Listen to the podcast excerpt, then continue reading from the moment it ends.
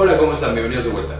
El día de hoy vamos a hablar de páncreas endocrino y de cómo este páncreas endocrino puede controlar en términos generales el eh, metabolismo de la glucosa y el metabolismo energético del cuerpo. Vamos a ver algunas patologías, hipoglucemia, hiperglucemia, un poquito acerca de diabetes. Entonces va a ser un tema un poco extenso, espero les guste y espero lo entiendan. Vamos a revisar entonces la clase de páncreas endocrino. Y el páncreas endocrino es una parte esencial en el metabolismo del cuerpo y en la ingesta de alimentos por lo tanto, les voy a sugerir también dos videos más que pueden checar para profundizar aún más en estos temas. Primero, un video para expertos, que es hambre y saciedad, todos los mecanismos neurobiológicos que controlan este instinto de, la, eh, de comer y el control del metabolismo. Y un video mucho más sencillo que es acerca de la diabetes y las complicaciones tan importantes que esta eh, patología puede llegar a tener. Ahora, cuando nosotros estamos estudiando el metabolismo y específicamente el páncreas endocrino, pues ya sabemos que lo principal que genera energía en nuestro cuerpo van a ser los carbohidratos. Esta molécula de aquí, que es la famosa glucosa, esto es lo principal que nuestro cuerpo va a utilizar para poder eh, generar energía y hacer todos los procesos fisiológicos normales, la contracción del músculo, la contracción del corazón, la secreción y procesamiento de los neurotransmisores, los sentidos, todo lo que hacemos lo vamos a hacer gracias a la energía que proveen los carbohidratos y en una menor proporción también los lípidos, específicamente los ácidos grasos o los triglicéridos.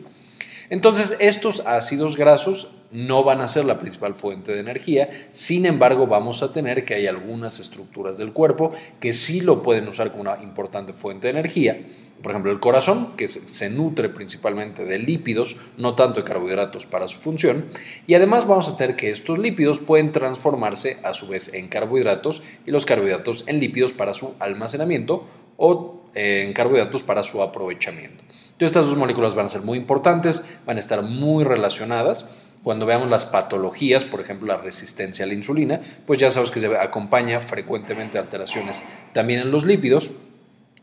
Este, y por eso siempre están juntas. De la misma manera, las hormonas que controlan a los carbohidratos, todas las que veremos en el páncreas y en los otros tejidos, van a afectar también a ambos eh, sustancias.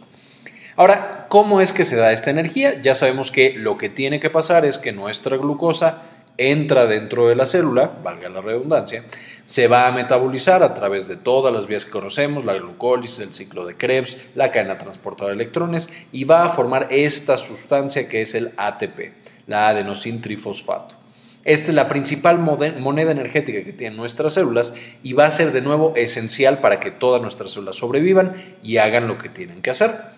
De manera que si la glucosa va a generar la energía, esta molécula de aquí, el ATP, pues necesitamos que la glucosa siempre se mantenga en una eh, concentración adecuada para todos nuestros tejidos y para todas nuestras células. Ahora, ¿cuál es esta concentración adecuada? Pues vamos a ver cuáles son los rangos de glucosa que nosotros podemos tener en el cuerpo. Primero, ¿qué es lo que pasa cuando tenemos muy baja la glucosa? Cuando estamos abajo de 50 miligramos por decilitro de glucosa, vamos a tener algunos síntomas de lo que se conoce como neuroglucopenia. Esta neuroglucopenia es cuando al cerebro le falta glucosa y esencialmente es una patología, es la famosa hipoglucemia. Y la hipoglucemia va a estar asociada a, primero, muchas complicaciones, si es que persiste a través del tiempo, o sea, puede llevar a que muchos órganos y especialmente, por supuesto, el cerebro deje de funcionar. Y eh, dentro de esto vamos a poder tener convulsiones, va a entrar el paciente en coma y por supuesto después va a morir. De manera que un bajón de glucosa puede ser letal, muy muy rápido y de manera muy muy fulminante. Entonces, por supuesto, necesitamos evitar a toda costa esta glucopenia, esta hipoglucemia. Entonces, ya que vamos un poquito hacia arriba, tenemos el rango de 70 a 100 de glucosa. Este rango de glucosa de 70 a 100 va a ser el ideal. En esta concentración mis células la pueden aprovechar y además de que la pueden aprovechar, van a este, no sufrir daño porque está ahí, porque veremos que en concentraciones más elevadas sí pueden empezar a sufrir daño. Entonces, de nuevo, entre, entre 100 y 70 eh, miligramos por decilitro, ahí nuestras células son felices, pueden desarrollarse y hacer todas sus funciones de la mejor manera. Ahora, cuando empieza a subir esta glucosa, ahora vamos a tener un proceso que se conoce como glicación no enzimática de las proteínas. ¿Qué es lo que sucede? Ya sabes que nuestro cuerpo está hecho principalmente de proteínas. cosas como la miocina, la colágena, algunas, eh, la proteína básica de la mielina, etcétera. Muchísimas cosas en el cuerpo están hechas de proteínas, casi todas las enzimas o todas las enzimas. Entonces lo que sucede es que por las propiedades químicas de la glucosa y por todos los grupos reactivos que tienen, la glucosa va a tener la capacidad de pegarse a las proteínas, a cualquier proteína del cuerpo. Y una vez que se pega a esa proteína, por supuesto, cambia su función y ya no funciona para lo que servía originalmente. Uno de los ejemplos clásicos es la hemoglobina glucosilada. Nosotros somos esta proteína que transporta oxígeno en la sangre y cuando la glucosa está en contacto con esa hemoglobina, se le pega y entonces tenemos un cierto porcentaje de hemoglobina glucosilada. Esto es normal, todos lo tenemos solo por tener proteínas y tener glucosa al mismo tiempo en la misma sangre. Sin embargo, mientras más alta sea la glucosa, pues más van a eh, generarse esta glicación no enzimática de mis proteínas y mayor daño voy a tener mis proteínas y entonces menos de mis proteínas van a funcionar. De nuevo con la hemoglobina glucosilada, un paciente que tiene demasiada glucosa por demasiado tiempo va a empezar a tener un porcentaje mayor, hasta 7, 8, 9, 10% de su hemoglobina va a estar glucosilada, por supuesto ya no pudiendo transportar oxígeno. Y si continuamos subiendo la cantidad de glucosa, vamos a tener que la glucosa va a estar muy, muy concentrada en la sangre y vamos a tener ya, eh, va a haber una muy baja eh, función de la glucosa, una resistencia muy importante. Vamos a generar una activación de todos los procesos catabólicos, la destrucción de todo para producir energía. Más adelante vamos a ver por qué.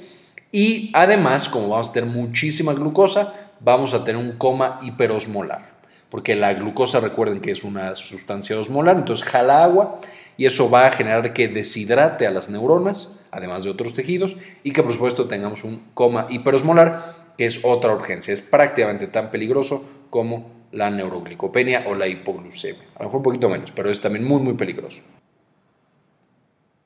Ahora, este rango de glucosa tiene que mantenerse en los niveles que ya habíamos establecido independientemente de lo que estemos haciendo. Por ejemplo, cuando nos ponemos a hacer ejercicio y nuestro cuerpo demanda más glucosa y más energía, el cuerpo se tiene que adaptar. Cuando no hacemos absolutamente nada y nos las pasamos echándola, el cuerpo se tiene que adaptar y la glucosa se tiene que adaptar. Cuando hemos pasado en ayuno mucho tiempo, no hemos comido, nos falta esa glucosa y esa energía, se tiene que adaptar el cuerpo y tiene que mantener en sangre la cantidad adecuada. Cuando acabamos de darnos un festín o todos los días nos damos un festín, también nos tenemos que adaptar. En ningún momento, bajo ninguna circunstancia, es aceptable en un individuo normal que la glucosa no esté en el rango adecuado y en el rango ideal. ¿Cómo lo va a hacer? Pues vamos a tener que la energía o la glucosa va a estar controlada por tres sistemas principales muy exigentes y muy precisos. El primero va a ser el sistema nervioso. El sistema nervioso específicamente va a tener sensores, que ya mencionamos en la clase de hambre y saciedad, y también la del sistema nervioso autónomo, que les dejamos el enlace aquí arriba. Eh, entonces, estos dos sistemas, el del hambre y la saciedad y el del sistema nervioso autónomo, principalmente mediados ambos o controlados ambos por el hipotálamo, van a controlar esta glucosa subiéndola o bajándola dependiendo de las necesidades del cuerpo en general y principalmente el sistema nervioso. En segundo lugar, vamos a tener el sistema endocrino, una gran cantidad de glándulas y de hormonas. Eh, de hecho, ahí es donde tenemos más probablemente componentes individuales. Van a controlar cómo tenemos este rango de energía. Las células del duodeno, principalmente a través de unas hormonas conocidas como incretinas, que ahorita vamos a mencionar. Las células del tejido adiposo, todos estos adipocitos van a producir hormonas que van a facilitar o van a bloquear a otras hormonas y por supuesto a nuestro páncreas endocrino, que va a ser el principal tema que vamos a tratar un poquito más adelante. Ahora, el sistema nervioso y el sistema endocrino siempre están en comunicación, están constantemente platicando uno con otro y constantemente las hormonas cambian la respuesta del sistema nervioso, como ya vimos en la clase de hambre y saciedad, y de la misma manera el sistema nervioso puede cambiar la respuesta a las hormonas, como vimos en el sistema nervioso autónomo y en muchos otros sistemas eh, glandulares. Y por último vamos a tener que en situaciones de emergencia, en situaciones infecciosas o de gran trauma, el sistema inmunológico también va a participar como si fuera otro órgano endocrino a través de la producción de citocinas, prostaglandinas, etcétera, para controlar todo este, em, todo este metabolismo de la glucosa y todo este procesamiento, tanto de neurotransmisores y del sistema nervioso, como de hormonas y del sistema endocrino. De manera que estos tres, acompañados probablemente por el músculo, que tendrá otra participación, van a controlar qué es lo que sucede con la glucosa y qué es lo que sucede con la energía de nuestro cuerpo. Ahora vamos a enfocarnos un poquito más en el sistema endocrino. Ya habíamos quedado que el sistema endocrino va a tener dos principales tipos de neuronas cuando estamos hablando del metabolismo energético y el metabolismo de la glucosa. Vamos a tener que son, eh, el primer grupo es la insulina y todas las hormonas que le ayudan a la insulina, que aquí tenemos varias, de las más importantes son la leptina, el GLP-1, que pertenece al grupo de las incretinas, junto con el GIP, y el CCK, que es la colicistoquinina. Este es el péptido similar al glucagón y el péptido, inhibidor gástrico es el GIP. Entonces, todas estas hormonas van a secretarse y van a ir en el mismo sentido. Todas le ayudan a la insulina. Cuando llegan al páncreas, eh, van a facilitar que la insulina se secrete. Cuando llegan a los tejidos, van a aumentar la sensibilidad a la insulina. Entonces, todas estas de aquí van a depender hasta cierto punto de la insulina. Estas hormonas de aquí, lo vamos a ver un poquito más adelante con más detalle, pero van a ser básicamente un estímulo que va a decir, ¿sabes qué? Sobró energía, ahorita hay mucha energía, vamos a guardarla, vamos a almacenarla para los tiempos de escasez. Es importante decir y quitar el mito eh, que dice que la insulina le ayuda a las células a metabolizar la glucosa. Eso es incorrecto. La insulina no le ayuda a las células a metabolizar la glucosa, la insulina es una hormona que ayuda a almacenar la glucosa. O sea, se mete en la célula o ayuda a que la glucosa entre en la célula y se almacene para ser utilizada más adelante. En segundo lugar, vamos a tener las hormonas contrarreguladoras de la insulina. Estas lo que van a hacer es que justamente se pelean con las que le ayudan a la insulina y van a bloquear de diferentes maneras la función de la insulina periférica, o sea, van a las células en las que tendría que trabajar la insulina y la, bloquean, le cierran el paso y al mismo tiempo van a bloquear la secreción de insulina y la función de todas las otras hormonas. Y cada una de estas hormonas contrarreguladoras y muchas más que existen van a tener diferente propósito. Por ejemplo, cuando estamos estresados, cuando nos persigue un tigre del sistema nervioso autónomo, va a empezar a, o va a favorecer la secreción de adrenalina para que tengamos mucha energía para correr o para pelearnos con el tigre. De manera que la adrenalina tiene mucho sentido que bloquea la insulina para que no almacenemos la energía. Es como si sabes que la necesitamos en este instante, deja que la utilice. El glucagón, que va a ser una de las principales hormonas de cuando yo tengo hambre, hace mucho que no como, pues entonces va a decir, sabes que no está sobrando la energía, libera toda la que puedas. El factor de necrosis tumoral, que es eh, parte del sistema inmune, lo tenemos cuando tenemos inflamación, pues por supuesto bloquea la insulina para que no se almacene y toda se use para alimentar al sistema inmune y que nos defienda de infecciones. La grelina, que es la hormona del hambre, pues evidentemente le ayuda al glucagón cuando no hemos comido a que no se almacene la glucosa, no se guarde, sino que se use en ese momento. El cortisol también participa en el hambre y en muchos procesos de estrés de la misma manera. Y por último, interesante, el lactógeno placentario va a ser una hormona producida por la placenta, que ya mencionamos en la clase de fisiología del embarazo, que les dejo aquí arriba el enlace para que la vuelvan a checar.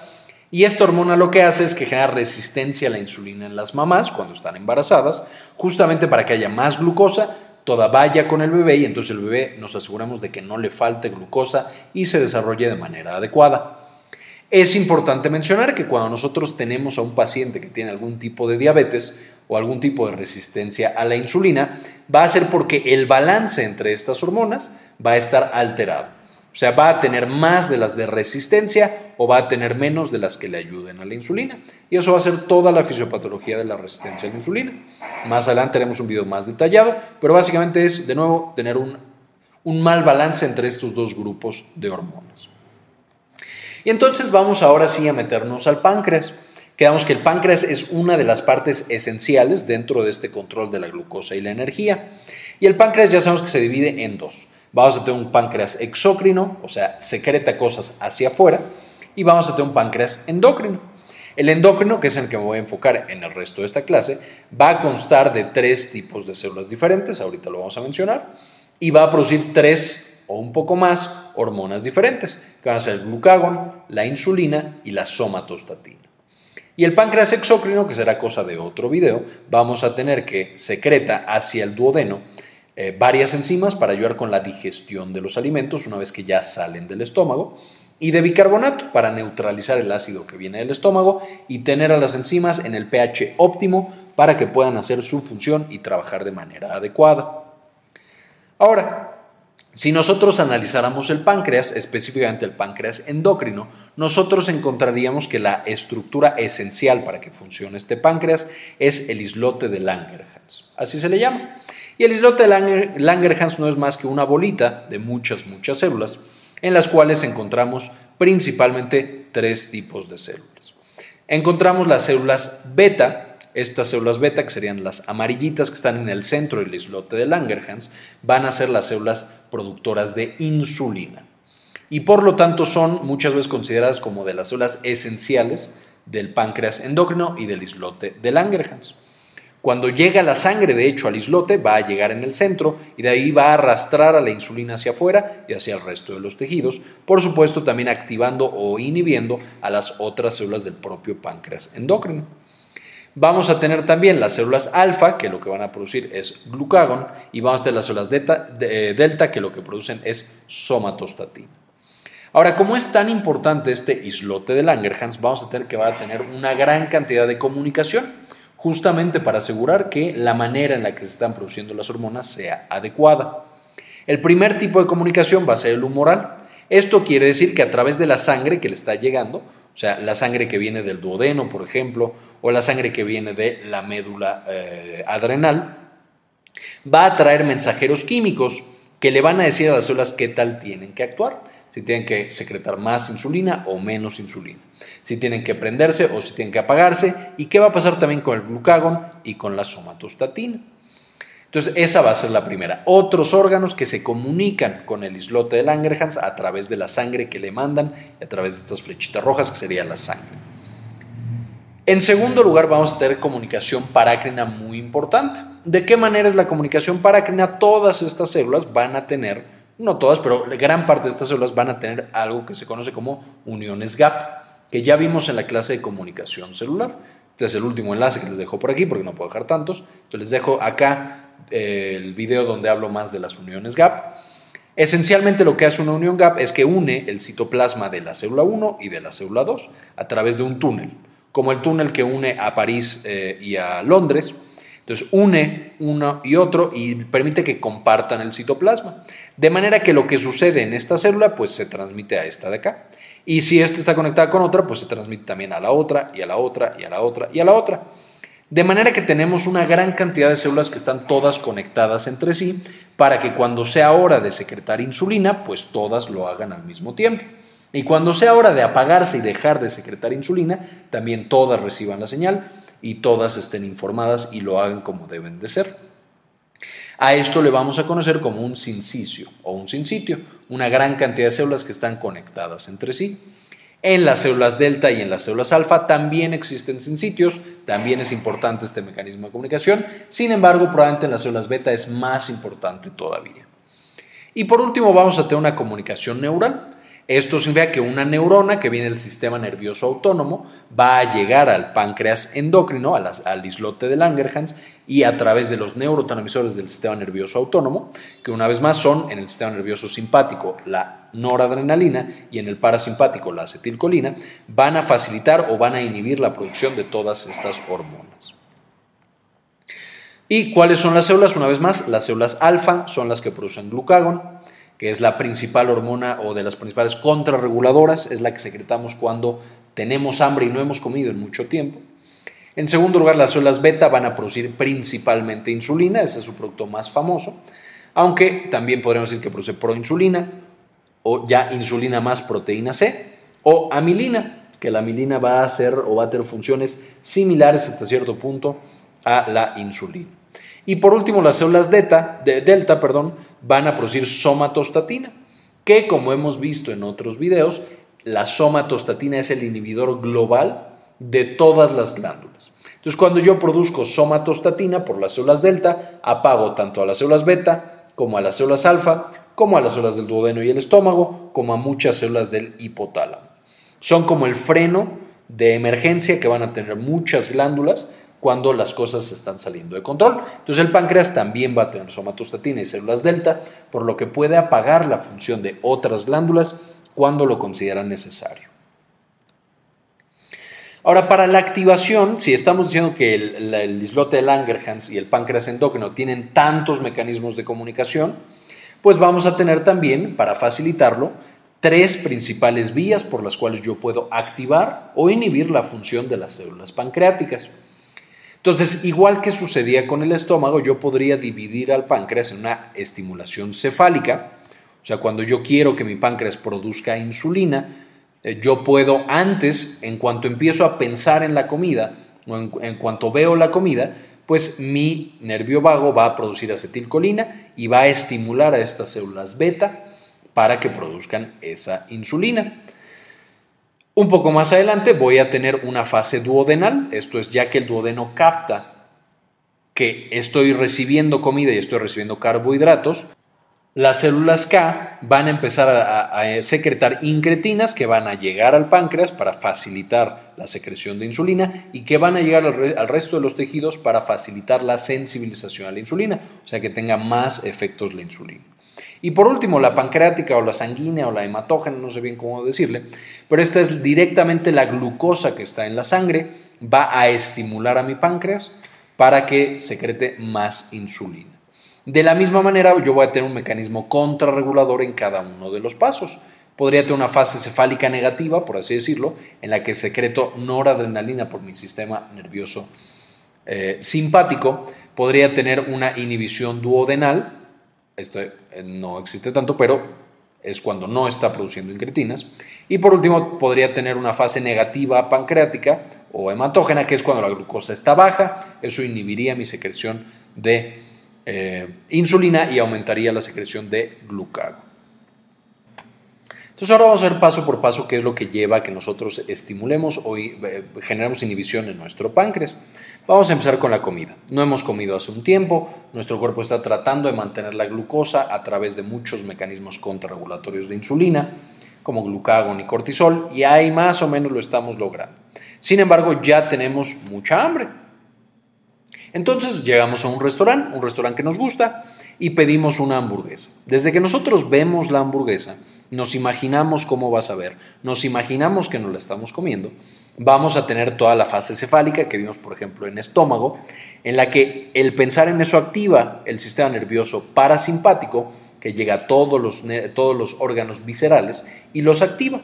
Y por supuesto, junto con todos los órganos viscerales que se empiezan a mover, que empiezan a preparar el terreno para recibir esa deliciosa hamburguesa,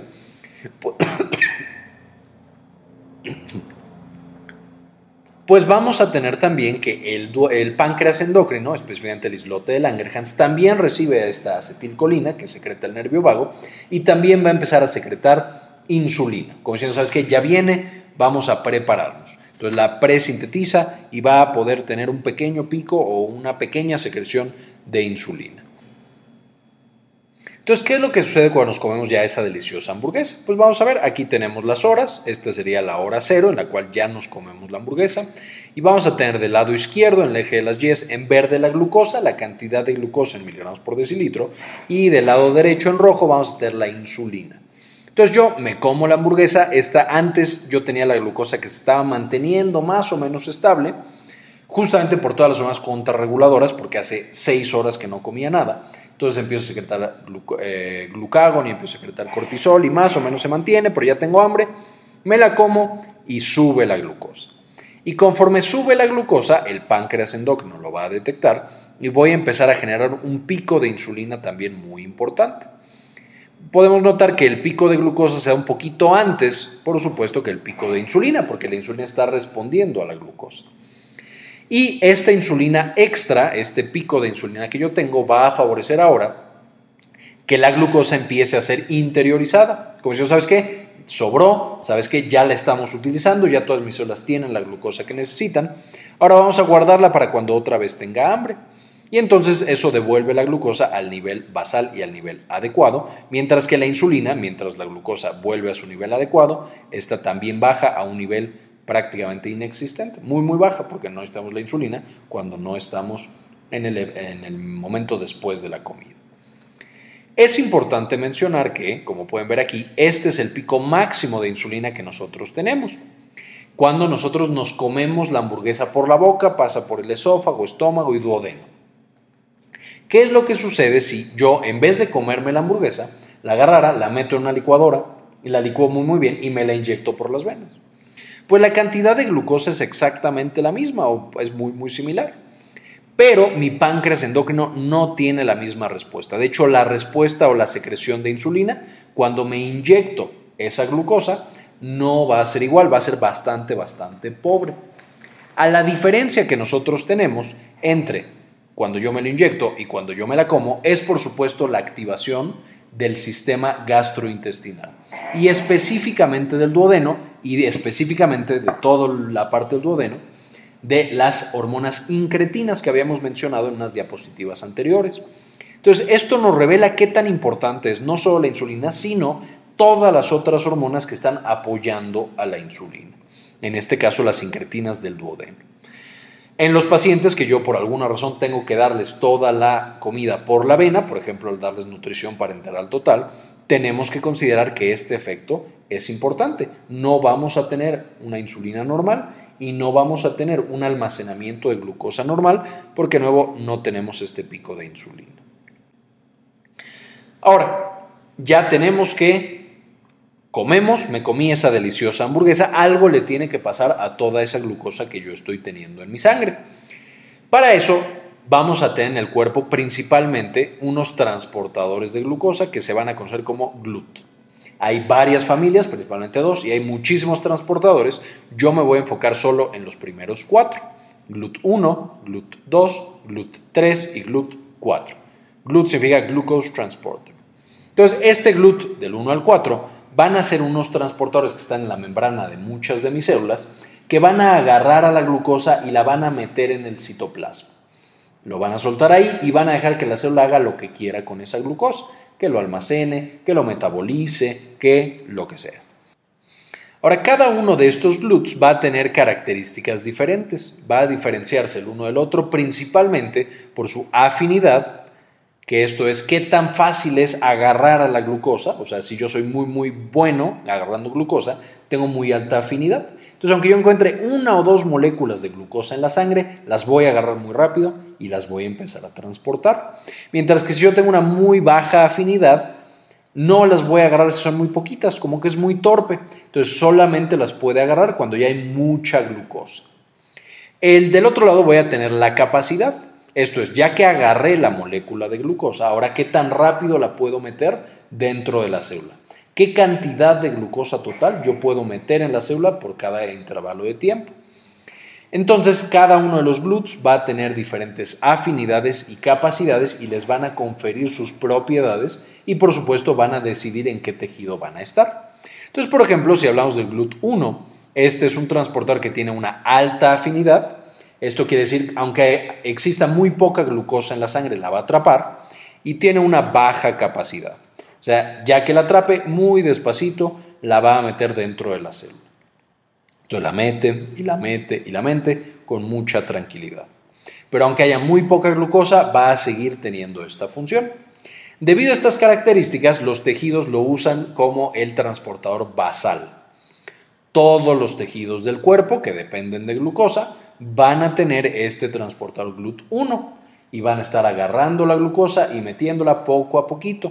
En términos generales, en condiciones basales, los tejidos sobreviven gracias a este GLUT1 que es completamente independiente de la insulina. Ya sea que tengamos insulina o si no tenemos nada de insulina, el GLUT1 sigue funcionando y entonces mis células pueden seguir metiendo glucosa sin que pase nada y pueden tener toda la energía que requieren sin ningún problema. En segundo lugar voy a tener el GLUT2. El GLUT2 tiene una baja afinidad, o sea, cuando hay muy poquita glucosa no la logra agarrar. Necesita esperar a que aumente la concentración para ahora sí agarrarla y meterla al citoplasma. pero va a tener una muy alta capacidad. Esto es decir, ¿sabes qué? Si hay poca glucosa, nomás no hago nada, pero cuando llegue a X concentración, ahora sí la voy a agarrar como loco y la voy a meter toda la que encuentre, pasando esa concentración, al citoplasma. Como este GLUT2 no se activa en concentraciones bajas, sino que se activa a una concentración específica, este es muy bueno para ser un sensor. Entonces, todos los tejidos que necesitan sensar qué tanta glucosa tiene mi cuerpo van a utilizar el transportador GLUT2. Por ejemplo, el hígado, el páncreas, el intestino y en menor medida el hipotálamo tienen este transportador, de manera que cuando aumenta la cantidad de glucosa en la sangre, se activa el transportador, meten glucosa en células específicas y van a tener una respuesta X. En el caso del páncreas, por ejemplo, vamos a empezar a secretar insulina. En el caso del hígado, vamos a poder almacenar la glucosa, etc. Luego tenemos el GLUT3. El GLUT3 tiene una alta afinidad y tiene una alta capacidad. Esto significa que desde que hay muy poquita glucosa, el transportador atrapa esa glucosa y muy rápidamente lo mete en el citoplasma. Esto significa que las células que tienen este transportador GLUT3 siempre van a estar ávidamente metiendo glucosa y metabolizándola. De manera que las, células que son más dependientes de glucosa son usualmente los tejidos que expresan este transportador tipo GLUT3. Aquí incluimos clásicamente las neuronas, que son por así lo más clásico de lo que depende de la glucosa. Vamos a tener también células del sistema inmune, como los leucocitos, y por supuesto también todo el tejido embrionario tiene GLUT3 para asegurarse que aunque exista poca glucosa, no les falte. Como podemos notar, el GLUT3 usualmente también está en tejidos que están detrás de barreras. La barrera hematoencefálica en el caso de las neuronas y la barrera hematoplacentaria en el caso de los embriones. Estas barreras no siempre permiten que toda la glucosa de la sangre pase al tejido específico, de manera que hace extremadamente importante la presencia y la función de este GLUT3, que también es independiente de insulina. O sea, ya sea que tengamos o no tengamos insulina, vamos a tener una actividad completa del GLUT3. Y por último el GLUT4. Este también tiene una alta afinidad, o sea, desde que hay muy poquita la agarra, y tiene una alta capacidad, o sea, la va a agarrar y la va a meter como... La va a agarrar y la va a meter como loco dentro de nuestras células. La característica especial de este transportador es que va a ser mediado o va a ser dependiente de insulina. Este sí no funciona si no tenemos insulina.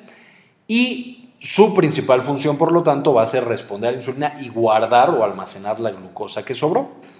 De manera que los tejidos que más expresan GLUT4 van a ser el músculo esquelético, que va a guardar la glucosa en respuesta a la insulina como glucógeno, va a ser el tejido adiposo, que va a guardar la glucosa en respuesta a la insulina en forma de triglicéridos, y el hipotálamo, que va a ser más bien con otros propósitos como de saber cuándo ya tenemos insulina y qué tanta, pero bueno, también va a participar y también va a tener GLUT4 y también va a responder a insulina. Ahora, volviendo a mi deliciosa hamburguesa, ¿qué es lo que sucede cuando ya me la como? Quedamos que la glucosa va a ser digerida, por supuesto, van a absorberse la glucosa a la sangre y todas las células van a estar haciendo lo que necesiten. Todas mis células a través del GLUT1 meten la glucosa y se la comen y sobreviven. Mis neuronas, mi sistema inmune, si estoy embarazado, un embrión, va a través del GLUT3 meter esa glucosa que venía de la hamburguesa y la van a utilizar.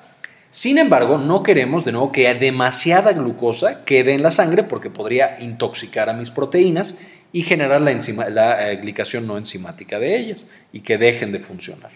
Entonces necesito un mecanismo por el cual me asegure que no sube demasiado la glucosa. ¿Cuál sería este mecanismo? Pues por supuesto el transportador que responde solamente en concentraciones altas de glucosa. Cuando yo va subiendo la glucosa, veíamos en nuestra curvita, más o menos en 106, 107, 110. Ahí es cuando el páncreas dice, ¿sabes qué? Empiezo o activo mi transportador GLUT2 y empiezo a meter glucosa dentro de mi páncreas. Específicamente aquí de mi célula B, beta, perdón. La célula beta, una vez que tiene la glucosa dentro, va a hacer todo el metabolismo que ya conocemos, entonces hace glucólisis, hace ciclo de Krebs, hace cadena transportada de electrones, etc. Y va a producir, por supuesto, la molécula energética de la que hablábamos al principio, el ATP. Y entonces este ATP va a ser la señal que necesita mi célula pancreática para decir, ¿sabes qué? Hay mucha energía, está sobrando, vamos ahora sí a decirle a todo mundo que se acabó el festín, que hay que almacenar, que hay que ahorrar. Y para esto el páncreas necesita responder de alguna manera a la molécula energética conocida como ATP. ¿Y cuál va a ser la manera en la que va a responder? Básicamente va a tener una respuesta eléctrica, así como si fuera una neurona. Entonces, este páncreas de manera basal, cuando está durmiendo, cuando está tranquilo sin hacer nada, va a tener un canal de potasio que está abierto. Este canal de potasio permite, por supuesto, que todo el tiempo el potasio salga y salga y salga, y entonces genera que en el interior de mi célula yo tenga básicamente cargas negativas. O sea que mi páncreas esté hiperpolarizado. Y de nuevo eso hace que no haga nada, que esté durmiendo, que esté tranquilo, que no pase nada. Sin embargo, cuando yo empiezo a producir grandes cantidades de ATP porque alcanzo el umbral de la glucosa y entonces se activa mi transportador GLUT2 y que la empiezo a metabolizar y aumenta el ATP, este ATP llega y cierra mi canal de potasio. O sea, ya no permite que el potasio siga saliendo. El potasio entonces queda atrapado y al quedar atrapado, como tiene cargas positivas, como pueden ver aquí, aumentan la cantidad de cargas positivas dentro de mi célula y eso genera que mi célula pancreática básicamente se despolarice. Y como pasa en las neuronas, o sea, aquí la célula beta pancreática le copió todo a las neuronas, al despolarizarse va a generar que se abran canales de calcio dependientes de voltaje. O sea, estas mismas cargas positivas llegan a mi canal de calcio dependiente de voltaje y van a abrirlo para que justamente entre el calcio. De la misma manera, este calcio va a facilitar que salga el calcio que está atrapado en el retículo endoplásmico liso. Total, eso genera que aumentemos la concentración intracelular de calcio, que el calcio llegue a las vesículas que ya había producido mi páncreas, porque ya le habían avisado que venía la insulina, perdón, la glucosa, y este calcio, al pegarse a las vesículas, permite que se fusionen en la membrana y que yo secrete hacia la sangre y hacia el resto del cuerpo mi insulina. De manera que, abreviando estos pasos, cierro el canal de potasio, despolarizo a mi célula, la despolarización abre canales de calcio dependientes de voltaje, que a su vez hace que entre el calcio, aumenta la concentración de calcio y este calcio extra va a favorecer que la vesícula en la que ya estaba metida la insulina se fusione con la membrana y haga que la insulina se secrete en la sangre. Como podemos ver entonces, el paso clave para que yo tenga secreción de insulina es el aumento de calcio intracelular. Si yo aumento calcio por la razón que sea, pues por supuesto este calcio va a pegarse a la vesícula. La vesícula entonces se fusiona con la membrana y secreta insulina hacia la sangre. Esto hace que yo tenga otras hormonas las que ya habíamos mencionado que le ayudan a la acetilcolina, cosas como la colecistoquinina, las sincretinas, etc., todas estas van a tener un receptor en la célula beta. Y al tener un receptor, este va a estar acoplado a una proteína GQ, que también ya las mencionamos cuando hablábamos de comunicación celular. Y esta proteína GQ va a tener todo un mecanismo de señalización en el cual también va a generar que aumente el calcio intracelular al liberarse el retículo endoplásmico liso. Entonces, todas estas otras hormonas que le ayudan a la insulina lo van a hacer a través de su acoplamiento a, una, a su proteína específica, a su receptor específico, que su receptor va a estar acoplado a una proteína GQ. Y entonces estas directamente hacen que se secrete insulina. Por otro lado, qué es lo que va a suceder con las hormonas que bloquean la función de la insulina. Estas células inhibidoras eh, o estas hormonas inhibidoras, especialmente la somatostatina y la adrenalina que habíamos mencionado hace rato, van a acoplarse en la célula beta a una proteína o a un receptor que está acoplado a una proteína GI. Y esta proteína GI, como ya hemos visto, va a bloquear la entrada de calcio o el movimiento de calcio dentro de la célula y aparte va a bloquear a el AMP cíclico. Entonces, este va a ser el mecanismo por el cual inhibe la producción o la liberación más bien de insulina. Al acoplarse a su receptor, inhiben la entrada de calcio y van a inhibir al AMP cíclico. Por último, vamos a tener unas hormonas que ni ayudan ni perjudican. O sea que dependiendo de la circunstancia, dependiendo de la concentración y lo que esté pasando, van a poder facilitar o inhibir a la insulina o facilitar su secreción, pero que de manera periférica no funcionen mucho. Aquí tenemos los ejemplos de la, el glucagón y la, eh, la noradrenalina a través de los receptores beta adrenérgicos, que al activar su mecanismo de señalización van a poder también facilitar que la insulina se secrete. No me voy a meter mucho en estos porque ya es complicarlo demasiado. Entonces, básicamente, estos son los mecanismos por los cuales la insulina es secretada o por los cuales podemos inhibir la liberación de esa insulina. Vamos a darle ahora un acercamiento a la vesícula. Quedamos que la célula beta pancreática, antes de que fuera estimulada, ya tenía dentro de ella unas vesículas precargadas con un péptido que se iba a convertir en la insulina. Para no hacer la historia muy larga, el péptido completo tendría una partecita que es la pre, que esta solamente sirve de señalización para decirle, hey, esta se va a tener que exportar, mételo en una vesícula. Y por otro lado va a tener la proinsulina, que la proinsulina ya va a ser la parte peptídica que secretamos hacia la sangre y que va a tener algunos efectos. De manera que la pre vamos a quitarla, simplemente por hidrólisis se quita. Y dentro de la vesícula, la proinsulina, que tendría esta forma de aquí, la parte negra, serían los aminoácidos que se van a convertir ya en la insulina. Noten que están unidos por unos puentes que dan puentes disulfuro. Y vamos a tener otra parte que simplemente le daba estabilidad a la proteína, pero que no va a servir de mucho. De manera que cuando yo ya, la voy a secretar o ya la secreto, lo que necesito es por supuesto que mi insulina ya esté completamente activa. O sea, yo necesitaría que se quitara todo lo que está en líneas eh, o que no está relleno. Porque de nuevo, esto no le va a funcionar a la insulina. La insulina solamente puede funcionar cuando tiene estas dos cadenas peptídicas solitas. De manera que la cortamos y vamos a generar, por un lado de nuevo la insulina, la hormona que ya va a servir, y el cacho que le cortamos, todas estas que estaban acá, se van a, van a ser conocidos como proteína C. Este es importante porque la insulina va a tener la función, va a llegar a los tejidos específicos y en los tejidos específicos pues va a ejercer toda su eh, función, pero la proteína C no va a tener en realidad ninguna función. ¿Por qué la menciono? Porque anatómicamente y funcionalmente prácticamente todas las hormonas que va a producir el páncreas, su principal sitio al que van a llegar va a ser el hígado. Y en el hígado van a ser en su mayor parte metabolizadas. Por ejemplo, la insulina, de toda la que se secreta, más o menos el 60% es eliminada en el hígado y tiene su función en el hígado. No llega al resto del cuerpo. De manera que si yo quiero medir la cantidad de insulina que está produciendo mi hígado, eh, perdón, mi páncreas, realmente es muy complicado porque la gran mayoría es eliminada ahí y ciertos factores pueden ser que yo produzca más o que yo produzca menos, que yo elimine más o que yo elimine menos. Lo que no va a cambiar lo que no es eliminado en el hígado, y entonces la cantidad que yo encuentro en sangre es la cantidad que se está produciendo, va a ser esta proteína C.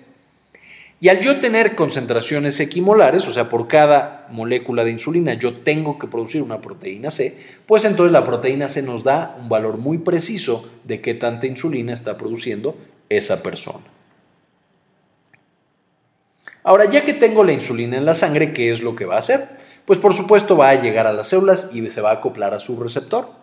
El receptor de insulina va a estar presente prácticamente en todas las células del cuerpo, de manera que eso nos dice que en todas las células va a tener una función importante, porque además vamos a tener muchas más receptores a insulina de los que realmente se necesitan. ¿Cuál va a ser la estructura de este receptor de insulina? Pues básicamente vamos a tener dos componentes, la subunidad alfa, que está afuera de la célula, y la subunidad beta, que está atravesando la membrana y que va a ya estar dentro del citosol. ¿Qué es lo que va a suceder? La insulina se va a acoplar a la parte de afuera, aquí se va a pegar. ¿Vieron qué bonita insulina? Va a necesitar homodimerizarse, esto significa que va a tener que pegarse a un receptor y luego van a tener que encontrar a otro receptor de insulina y van a generar este bonito triángulo en el cual voy a tener un ligando y dos receptores que se pegan por querer estar con el ligando, como un triángulo amoroso. Cuando yo pego el eh, ligando más el otro receptor, va a generarse una interacción entre ambos receptores y ahí el receptor de insulina va a descubrir su verdadera función Porque aunque decimos que es un receptor, realmente este receptor de insulina es una enzima de closet. ¿Qué significa esto? Su propósito real en la vida, para lo que nació, lo que realmente le gusta, es cambiar a otras proteínas. Específicamente fosforilar a otras proteínas. Entonces, cuando no tenía la insulina, no había encontrado el sentido de su vida, no hacía nada, estaba ahí solito y perdido, pero cuando genera este bonito trío, vamos a tener que ahora la parte de adentro, o sea, va a haber una transformación, un cambio conformacional de toda la enzima, y entonces vamos a empezar a agarrar proteínas acá y a pegarles grupos fosfato. Estos de aquí, los vamos a pegar a las proteínas que vayan pasando. Te va a decir, hey tú, ven. Se va a acercar la proteína, y le pega un grupo fosfato. Creo que tengo una diapositiva más bonita más adelante, pero esto es lo que va a hacer. A todas las proteínas que nosotros vamos a activar a través del receptor de insulina, le vamos a llamar en conjunto sustrato del receptor de insulina. Ahora, si le hacemos un acercamiento al receptor de insulina, aquí lo tendríamos. Quedamos que lo que va a suceder es que va a encontrar una insulina, va a encontrar su ligando y entonces se va a homodimerizar. O sea, va a tener dos receptores de insulina pegados que van a autofosforilarse.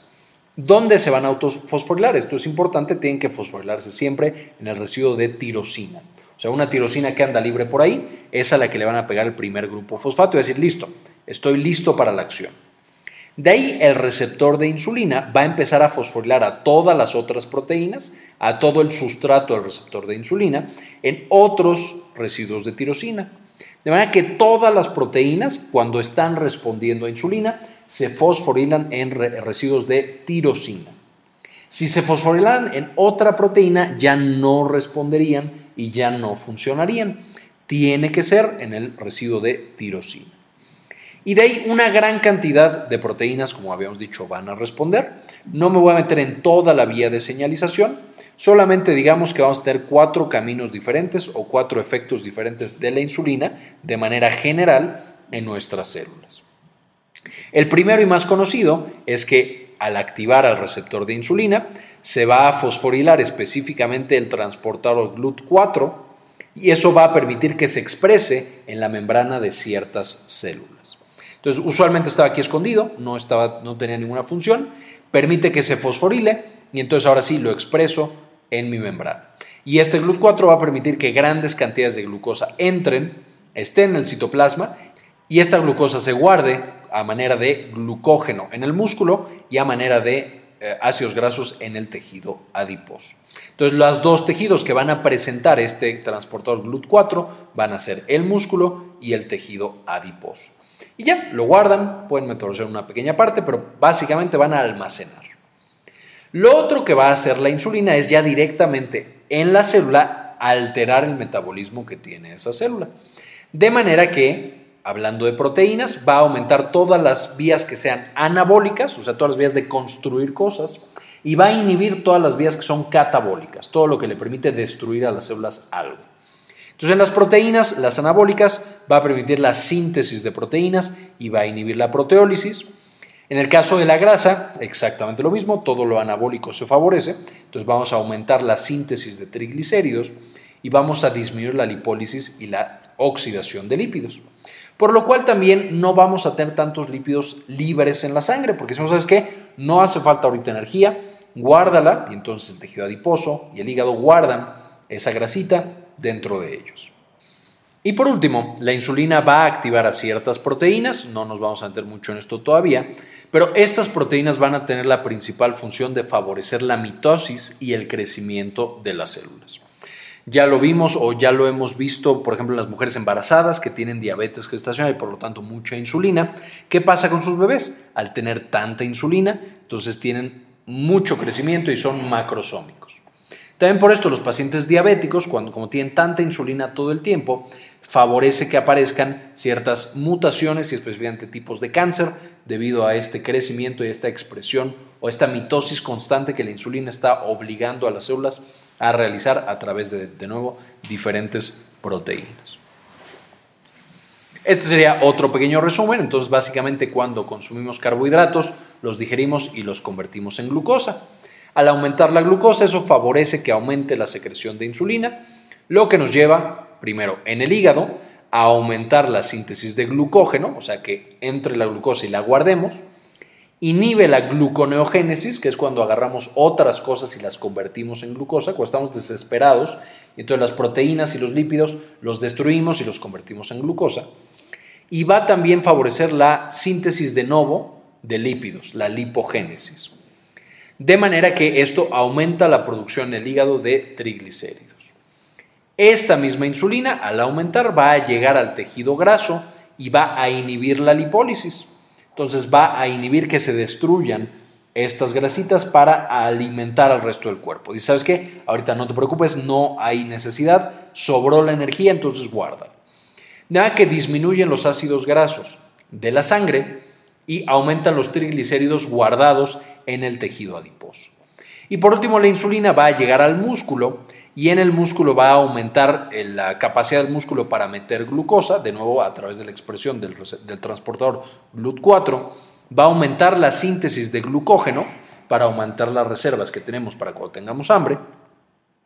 Y por supuesto va a mantener las proteínas del músculo. Si sabes que no consumas tus proteínas, ahorita sobró energía, entonces no hay problema, con la glucosa nos va a alcanzar. Esto es cuando comimos y tenemos mucha glucosa. ¿Qué es lo que pasa a las 6, 7 horas si nosotros no comemos nada?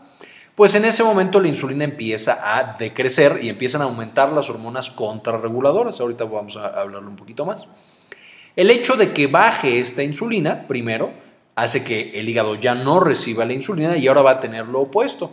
Va a tener glucogenólisis, o sea, todo el glucógeno que había almacenado lo va a destruir y va a empezar a liberar glucosa a la sangre para mantener el nivel adecuado para el resto de los tejidos. Vamos a tener también una estimulación de la gluconeogénesis, o sea, vamos a ahora sí agarrar todo lo que encontremos, proteínas y lípidos, y lo vamos a destruir con tal de crear nueva glucosa. Entonces el hígado hasta cierto punto se autoconsume para mantener la concentración de glucosa adecuada, para que no sufran otros tejidos como el cerebro o el sistema inmune y vamos a inhibir la síntesis de nuevo de lípidos. Entonces, no hay material para eh, producir lípidos nuevos, entonces deja de hacerlo hígado.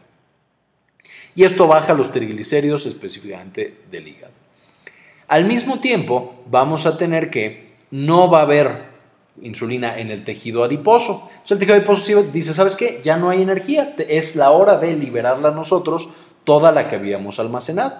Entonces empieza con el proceso de lipólisis corta todos sus ácidos grasos y va a liberar esos ácidos grasos a la sangre, de nuevo para que todos nuestros tejidos tengan la energía necesaria, nadie sufra y nadie tenga problemas. Y por último, en el músculo va a cortar el glucógeno, de nuevo, igual que el hígado hizo glucogenólisis, el músculo va a destruir su glucógeno y también va a tratar de aportar a través del autoconsumo, va a destruir sus propias proteínas, para favorecer la síntesis de glucosa. Eso es lo que sucede con la insulina en términos generales.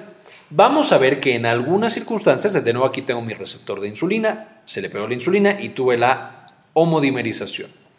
Eso hace que se autofosforile en tirosina y todo funcione como debe de funcionar. Miren, aquí tengo una proteína efectora que también estaba fosforilada en tirosina. Sin embargo, en algunas ocasiones yo voy a tener otras hormonas que se van a pegar en otros receptores de mi célula. Estas van a ser, de nuevo, las hormonas contrarreguladoras de la insulina. ¿Qué es lo que van a hacer? Cuando se pegan a su receptor, este receptor va a llegar y va a fosforilar a mi eh, receptor de insulina, no en una tirosina, que es lo que necesitaba para prenderse, sino usualmente en una serina. Entonces se pega en la, o llega a la serina y la va a fosforilar, de manera que el receptor de insulina fosforilado en serina ya no tiene ninguna función. De la misma manera, este receptor eh, que no quiere que la insulina funcione, va a llegar a las otras proteínas, a las proteínas del sustrato del receptor de insulina, y también las va a fosforilar ahora en la serina, no en la tirosina. De manera que la insulina cuando llegue a su receptor, pues no va a poder activarlo De esta manera, estas hormonas van a prevenir la acción de la insulina, o sea, no importa qué tanta insulina tenga o qué tanto la insulina quiera activar a su receptor, no va a poder hacerlo porque ya está fosforilado en un sitio que no debería estar fosforilado. De manera que vuelve inútiles tanto al receptor como al resto de las proteínas del sustrato del receptor de insulina. Este es otro mecanismo por el cual estas hormonas generan resistencia a la insulina. O sea, ya no es solamente que no se logre secretar la insulina, sino que cuando llega a su receptor no va a funcionar. Esto de nuevo es la resistencia a la insulina. Ahora, además de la insulina, el páncreas también va a producir glucagón. Este glucagón es una hormona contrarreguladora de la insulina, como ya vimos, y básicamente va a tener las funciones opuestas a aquellas que tenía la insulina. Lo principal que va a generar eh, que la secretemos, uno son los aminoácidos de la dieta, pero más que los aminoácidos de la, de la dieta también va a ser la baja en la glucosa. O sea, cuando bajamos la glucosa, vamos a empezar a aumentar la secreción de glucagón, justamente para tener el efecto opuesto. Su principal tejido de acción es el hígado, igual que pasaba con la insulina. Sin embargo, el glucagón va a tener todavía menos actividad en otros eh, tejidos como músculo y tejido adiposo y va a estimular la formación de glucosa a partir de lo que sea, lípidos, glucógeno y proteínas, que es justo lo que mencionábamos. Vamos a consumir lo que sea con tal de asegurar que la concentración de glucosa se mantenga estable cuando no he comido nada. ¿Cómo lo va a hacer? Se va a acoplar a su receptor de glucagón, que va a estar acoplado a una proteína GS, va a activar una gran cantidad de proteínas y de enzimas, no me voy a meter mucho en esto, pero esencialmente lo que hace es que va a activar todas las vías catabólicas va a activar el decir, ¿sabes qué? No sobra nada, estamos en estado de urgencia, no tenemos energía, entonces agarren proteínas, lípidos y glucógeno, destruyanlos y libérenlo a la sangre para mantener la glucosa en una concentración adecuada.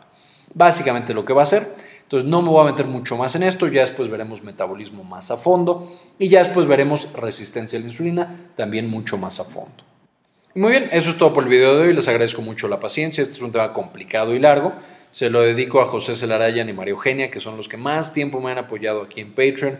Si ustedes también nos quieren apoyar, es un sistema de suscripción en el cual cada vez que subimos un video nos apoyan con una pequeña cantidad y nos ayuda mucho a contratar escritores médicos, a contratar otro tipo de cosas para mejorar la cantidad y la calidad de los videos que subimos aquí.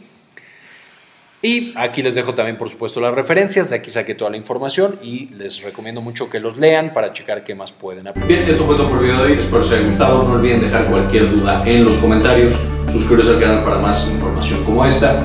Eh, agradezco muchísimo a todos los miembros de Patreon que apoyan a este canal y hacen que siga creciendo día con día, así como a todos los suscriptores. Y como siempre, ayúdenos a cambiar el mundo, compartan la información.